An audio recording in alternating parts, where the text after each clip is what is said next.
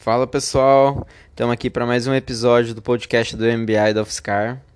Esse vai ser sobre a segunda parte da aula de Design Thinking do professor Renan.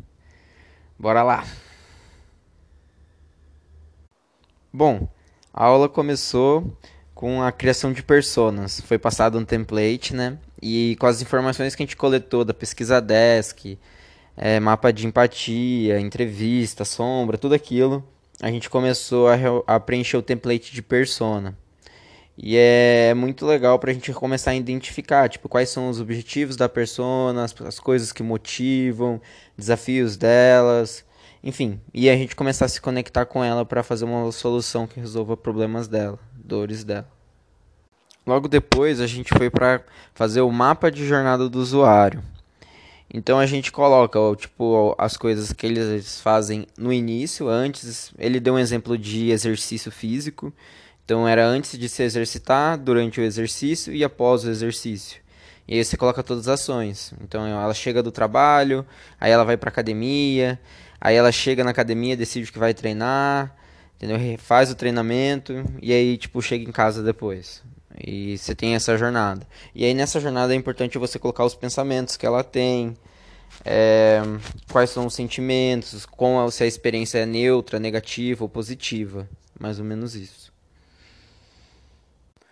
Bom, então a gente foi para o próximo template, que é o de criação de declaração do ponto de vista, que serve para você construir uma frase combinando o usuário, a necessidade dele e o insight.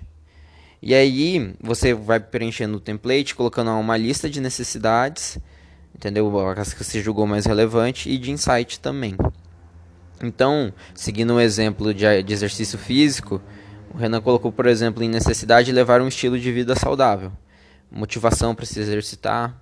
Em insight, ele colocou não gosta de musculação, nem sempre sabe o que treinar, por exemplo. E aí, com isso, você junta o usuário à necessidade de um insight numa frase. E a que usou de exemplo foi: Letícia precisa de uma flexibilidade maior para se exercitar, porque detesta ter que fazer musculação na academia. E aí ele fica uma declaração do ponto de vista muito clara para a gente seguir. Vamos pro próximo.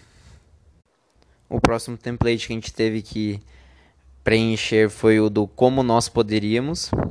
Então, diante da declaração de ponto de vista que a gente formulou, é, a gente tem que elaborar questões de como nós poderíamos fazer isso, destacando um lado positivo, um, minimizando o lado negativo ou desafiando o status quo.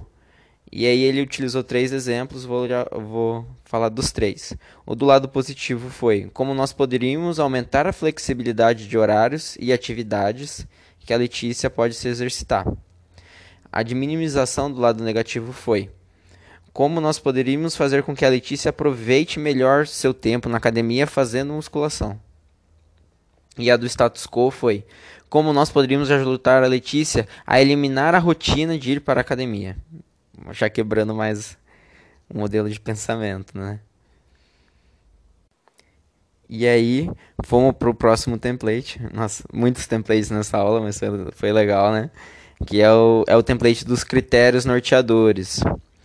Então, são critérios que a gente estabelece para cumprir os objetivos, isso com base naquela fase de empatia que a gente teve com o usuário.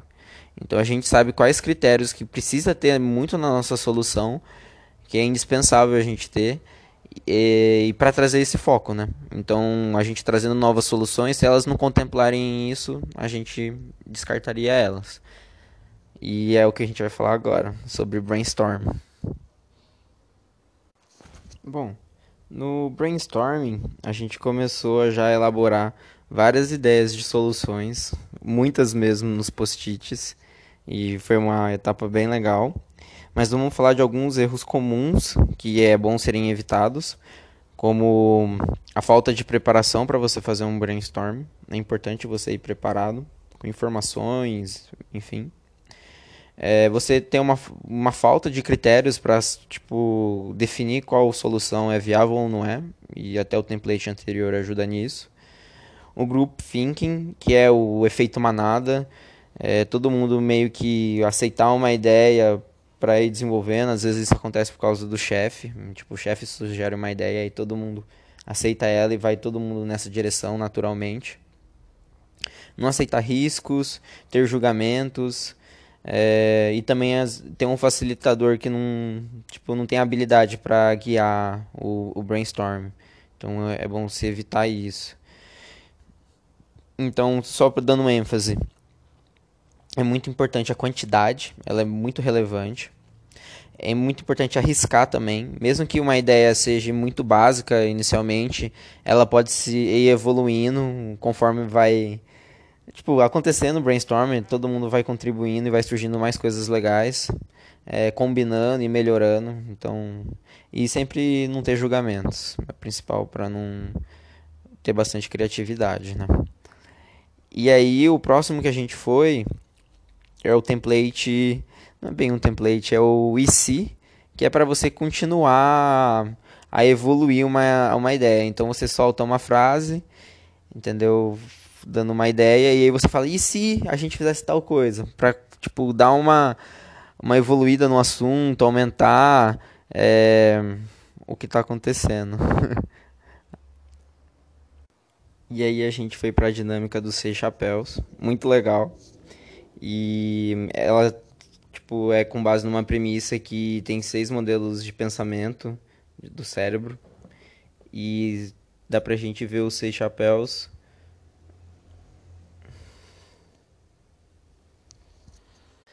E aí a gente foi para uma dinâmica dos seis chapéus, muito legal.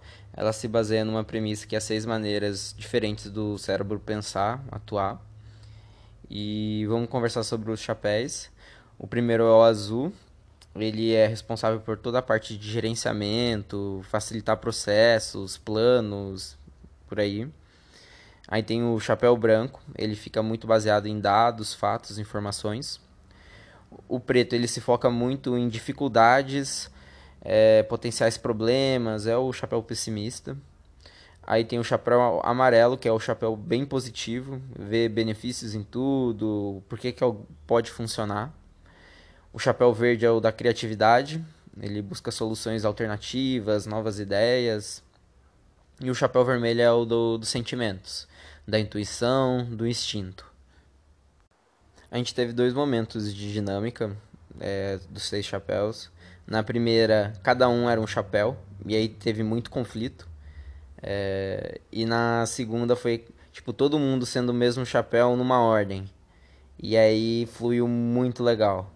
E, e aí, até com base nisso, o pessoal já tem uma, uma linha de, de metodologia dos seis chapéus que você sempre tem uma sequência. E você pode escolher essa sequência de acordo com que você, qual o seu objetivo final. Então, se você quer identificar soluções, a sequência é azul, branco, preto, verde, azul. Se você quer tipo uma melhoria de processo, ele é azul, branco, amarelo, preto, verde, vermelho e azul. E aí essas sequências do, que o grupo todo veste um chapéu, ela ajuda muito a chegar nesse benefício, nesse objetivo.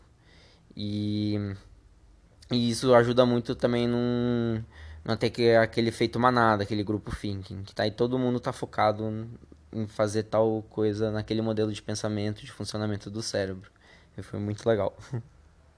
Aí o Renan começou a falar sobre cocriação, de todo mundo se juntar para fazer uma solução junto, juntar essas ideias, fazer um planejamento. E ele também comentou um pouquinho do lab da GE, que chama First Building, bem legal. E depois ele também comentou um pouquinho do brainwriting, que é justamente isso de dar poder de voz para todos, entendeu? Você escreve as coisas e aí depois, tipo, todo mundo vai ser ouvido tem contribuição de todos, também é muito legal. E aí a gente fez esse brainwriting em equipe, colocou todos os, os, os post-its que a gente teve ideia, começou a fazer uns clusters por, por o tema que a gente tinha achado que fazia mais sentido.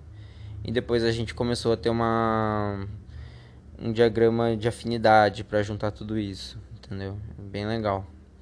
E aí a gente teve a matriz de decisão, pra gente começar a tomar, tipo, ver qual é a solução que mais faz sentido com base nos critérios que a gente teve. E aí a gente fez uma votaçãozinha, é, colocando tipo os pontinhos em quais a gente avalia e alguns grupos também fizeram por nota mesmo, os que conseguiram, até que se chegou num, na possível solução que a gente quer fazer. Fomos então para a parte de prototipação, que é bem legal. E ela é muito parecida com a parte de aprendizado, com o feedback do usuário. Então a equipe do projeto precisa muito buscar isso e também se evitar alguns erros comuns, como ter uma falta de propósito, é, ou você se apaixonar pela solução e não pelo problema, ter muito medo de falhar. Então, tipo, tomar cuidado com essas coisas. E as boas práticas que ele recomenda é é, tipo, só começa a construir, que vai evoluindo, entendeu? Não gasta muito tempo, vai fazendo os testes, vai coletando é, feedback com o usuário e sempre foca nele, entendeu? Nas dores deles, no problema deles, até por isso que a gente construiu tudo aqueles templates anteriormente. E finalmente o Renan começou a falar de alguns modelos de protótipo para serem feitos, bem no finalzinho da aula que ele comentou do modelo volumétrico, que é justamente você imprimir peças em 3D, ele mostrou uma moto inteira feita, um protótipo inteiro dela. Também comentou de encenação, é, tipo, utilizando o produto mesmo, vai começar a perceber várias coisas que poderiam acontecer de problemas, conforme vai acontecendo a, a solução. É, e, e aí o próximo foi o storyboard, que é você fazer uma representação de desenhos mesmo, de uma sequência de como funcionaria o seu produto, entendeu? Bem legal também. E é para o usuário conseguir se envolver com a história do produto, ele conseguir visualizar rapidamente. E o outro foi o protótipo do papel, que foi até o, o dever de casa que ficou para a galera, que é fazer um, as telas né, do, do seu, da sua possível solução digital. Então foi mais ou menos isso, ficou para a gente fazer 20 telas para a próxima aula e a gente contribuir aí pro, pro andamento do projeto. Valeu, pessoal. Fechou.